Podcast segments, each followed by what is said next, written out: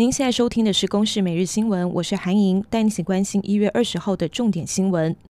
中央流行疫情指挥中心今天宣布，国内新增一例的本土确诊病例是案八三九的家人，也就是指标个案染疫医师案八三八的护理师女友的同住阿嬷。现在布立桃园医院的疫情，短短九天从院内感染恶化到社区感染事件，目前已经累积十人确诊。指挥官陈时中坦言，台湾目前正在面临从去年防疫至今最大的挑战。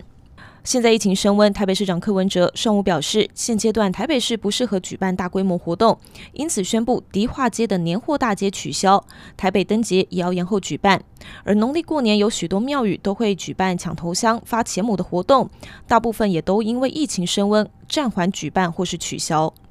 美国总统当选拜登十九号告别故乡德瓦拉州感性的演说，表示此生以德瓦拉之子为荣。之后就启程前往华府，准备二十号宣誓就职。目前华盛顿特区维安严密，五角大厦发言人证实，有十二名国民兵因为有不适当的言论或简讯，已经遭到撤职。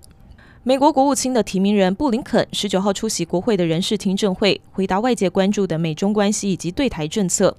布林肯强调，中国无疑是美国最大的挑战，而台湾是美国重要的战略议题之一。拜登政府会延续对台湾的承诺，确保台湾有能力自我防卫。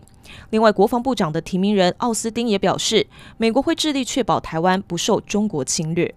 钱柜 KTV 林森店去年四月发生火警，造成六人不幸身亡，五十四人受伤送医。时隔八个月，受伤的受害者批评钱柜没有诚意和解，因此在消基会的协助下，有多达二十名的受害者二十号到台北地院地状，正式向钱柜跟施工公司提起了团体诉讼，求偿将近四千万。